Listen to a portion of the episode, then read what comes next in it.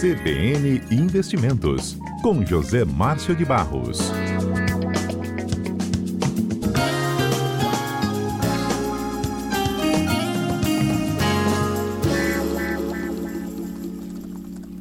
CBN Investimentos, José Márcio de Barros, muito boa tarde para você. Ei, boa tarde, Aurélio. Boa tarde aos ouvintes da CBN. Zé Márcio, uh, um assunto que sempre gera muitas dúvidas para as pessoas que têm o interesse de investir na bolsa é quais os erros que se comete, né? Para tentar pelo menos evitar eles para aquelas pessoas que não sabem, estão se arriscando, ou para aquelas pessoas que já são iniciantes e acabam cometendo esses erros. Antes de falar dos erros, eu queria te fazer uma pergunta que, claro que é uma mas sempre dúvida é se hoje está sendo vantajoso investir. Vamos lá, vamos responder a sua, a sua pergunta e se tiver de ouvintes também. É, nós vamos Existem diversos erros, Aurélio, que os investidores cometem ao aplicar em bolsa. Mas a gente vai se limitar aqui a falar de pelo menos os seis, são os, digamos, seis mais marcantes, mais comuns. Eu até tenho que agradecer essa pauta ao nosso amigo Adalberto. Adalberto hoje fez essa, essa sugestão de pauta que eu achei excelente. Um né? grande investidor, inclusive. Um grande é, investidor também, Adalberto? Ah, com certeza. Eu estou tentando seguir é... seus caminhos, Zé Márcio. então, tomara que você esteja num bom caminho, que a gente consiga te ajudar. Mas vamos lá. É, nós estamos passando por um momento, Aurélio, existe uma expansão muito grande de, de corretoras, de brokers novos, de ações no mercado nos últimos anos, principalmente é, aí após a pandemia, porque as pessoas ficam em casa e tendem a acompanhar mais de perto o mercado de ações. Principalmente, o, o, o público-alvo dessa, dessas corretoras né, tem sido o público jovem. Né? Por incrível que pareça, eles podem não ter muito recurso para aplicar, para investir, mas eles têm uma grande habilidade com smartphones, né? É, é, por isso que eles têm sido o principal alvo. Então, essas corretoras hoje acabam cobrando comissões baixíssimas para esses é, investidores operarem no mercado. O custo de operação de dois, três anos atrás era elevadíssimo, era, era muito alto. Então, o que está ocorrendo? Está ocorrendo um crescimento dessas operações que, obviamente, vem acompanhado aí de prejuízo, de fracasso desses investidores que a gente chama de, entre aspas, inexperientes, né?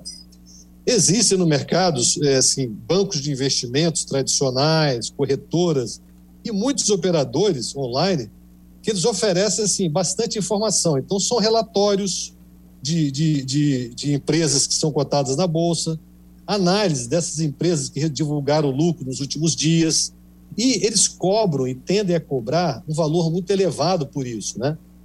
Apesar de que esses intermediários, esses uh, brokers, eles têm que estar devidamente aí registrado perante a autoridade reguladora. Então, nós estamos falando aí de CVM. A CVM, para que esses uh, profissionais prestem o serviço, eles têm que estar uh, aí uh, registrado nos órgãos reguladores. Então, Aí começa uma dúvida, entrando mais assim, é, dentro do tema que a gente propôs aí, é, a dúvida é o seguinte: quanto que eu vou alocar em renda fixa e quanto que eu vou destinar ao mercado acionário, né?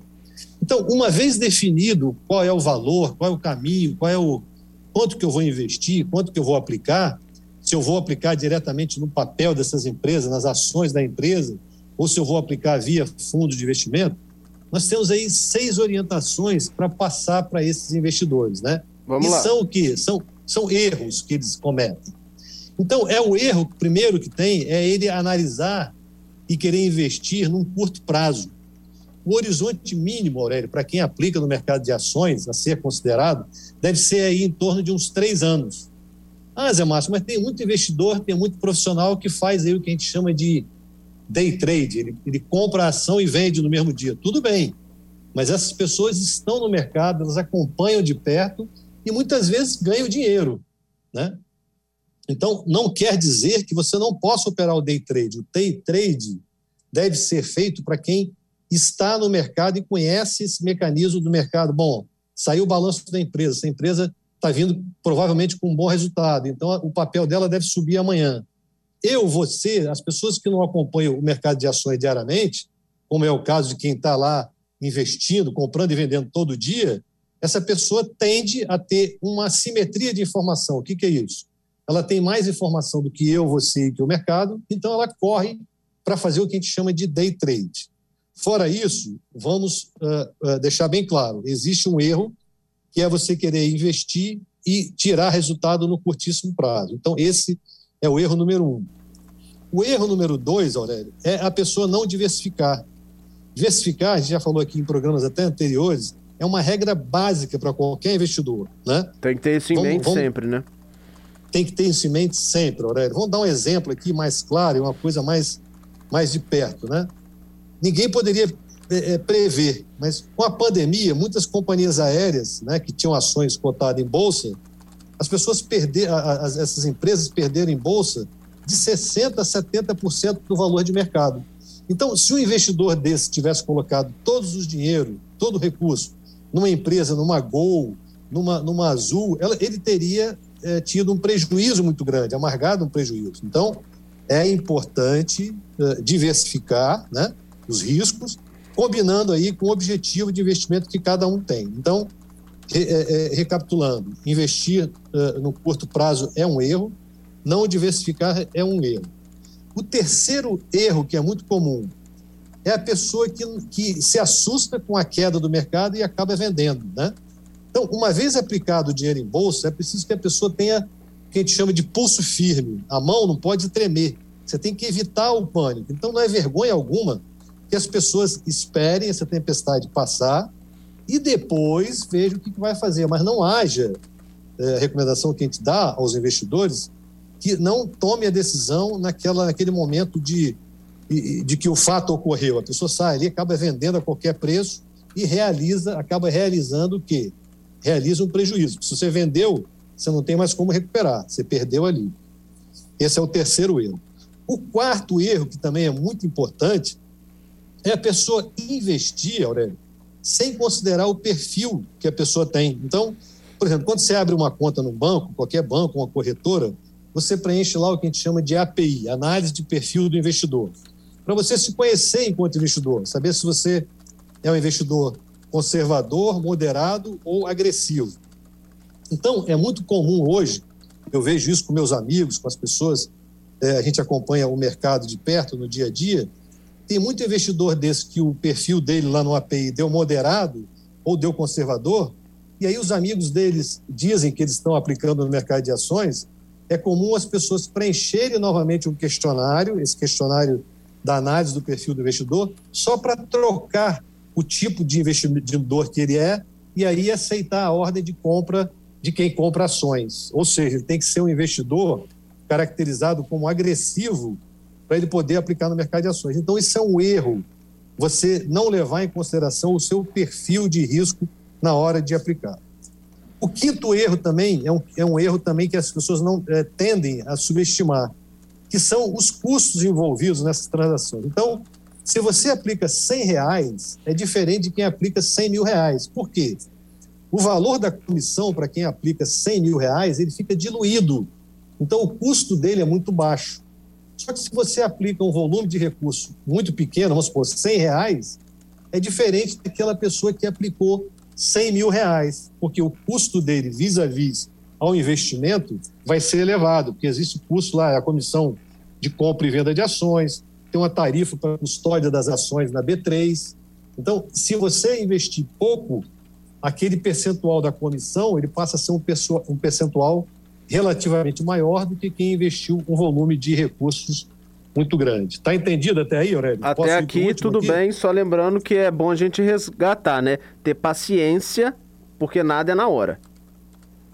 Exatamente, porque o, o, brasileiro é muito imediatista, ele quer ter o retorno no curtíssimo prazo e rápido, né? Com certeza. O último, o último erro que a gente recomenda as pessoas a não tomarem essa decisão é se endividar para poder investir. Ah, não, eu vou eu vou é, levantar um dinheiro no banco e vou colocar em ações da Petrobras. Gente, não faça isso. Não se endivide para aplicar no mercado de ações. Isso é igual aquele dinheiro que você comprou. É, investir também é, é, como se fosse um vício, né? O ser humano é muito acostumado a, a, a, a gente sempre sabe daqueles que ganharam, né, Aurélia? A gente nunca alguém que perdeu um valor em bolsa de valores ou em corrida de cavalo ou no cassino, ninguém chega para você, ah, perdi um dinheiro no cassino. Claro, mesmo porque quem histórias... ganha é uma parcela muito pequena que fica na pontinha do iceberg, né? O iceberg é muito mais Isso. feito de quem não ganhou lá embaixo do que quem fica em cima.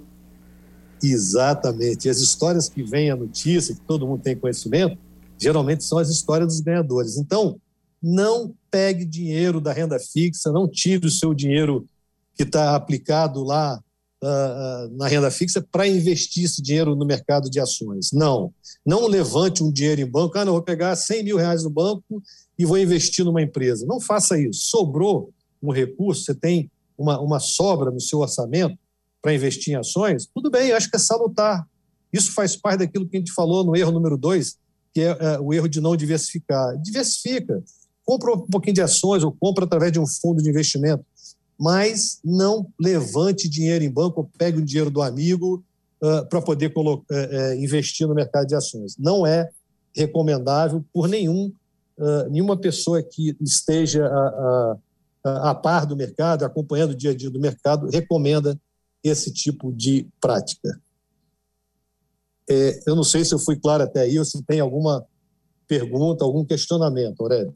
Eu gostaria de te fazer uma pergunta, Esses primeiro, só para entender para entender uma coisa. Quando a gente fala de calma, é, para uma pessoa que vai fazer um investimento, eu estou falando em linhas gerais, porque eu sei que existem muitas uhum. modalidades uhum. e, e, e, formas. Mas assim, para a gente uhum. falar, tenha calma porque o investimento que você fez pode dar retorno em tanto tempo. Existe esse pensamento em prazo?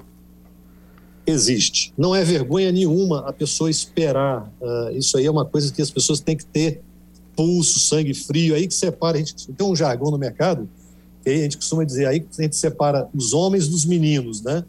Então, nesse, nessa hora de extrema volatilidade no mercado, a gente recomenda que as pessoas tenham o bom senso de, se você não tem a quem procurar, um, um orientador, uma pessoa que te dê, te tire essa dúvida, que você age com parcimônia, ou seja, que você tenha ali, uh, que você espere essa tempestade passar, mesmo que você tenha que ficar abaixado atrás do muro, abaixado atrás da árvore, para esperar a tempestade passar e você voltar para o mercado.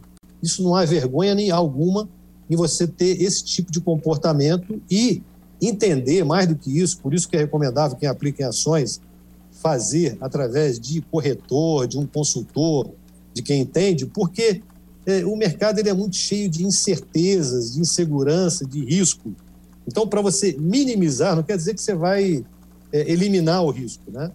Você vai conseguir, na verdade, é minimizar esse risco através de pessoas que conheçam, né, que tenham experiência, já passaram por momentos é, anteriores, por situações de estresse no mercado, para que você tenha ali um balizamento, uma orientação, um norte, uma, um, um tipo de aconselhamento mais é, confiável e apropriado para aquele, aquele momento de estresse que todo mercado tem. Na verdade, nós estamos falando o mercado ele trabalha através de ciclos, né? Ações é muito comum isso. Ele vai lá em cima, aí tem um momento de alta, de repente, dois, três anos depois, ele está passando o que ele chama lá, um buraco lá embaixo, e ele continua formando essas ondas que parece até, muitas vezes, um eletrocardiograma. Vai em cima e embaixo, em cima e embaixo, se tiver um período de maior é, turbulência, num período de maior volatilidade. E não acaba nunca, né, Zé Márcio? Obrigado. Conversa. Eu acho que a gente recebeu umas perguntas aqui, eu pedi para Adalberto te mandar, que eu acho que esse assunto vai ter que ter continuidade, viu? Perfeito. Tá bom, estamos à disposição. A gente continua no, na, na semana que vem, a gente pode voltar a falar, inclusive responder sobre essas perguntas aí aos nossos ouvintes. Vou separar minhas dúvidas também, Aurélio. É, o, o nosso tá grande bom, investidor Adalberto. aqui. Com Adalberto Cordeiro, Zé Márcio de Barros, não sou ninguém aqui, só escuto com muita atenção. Quem sabe um dia. Obrigado, Zé Márcio. Uma boa tarde, até semana que vem. Boa tarde a vocês, nossos ouvintes.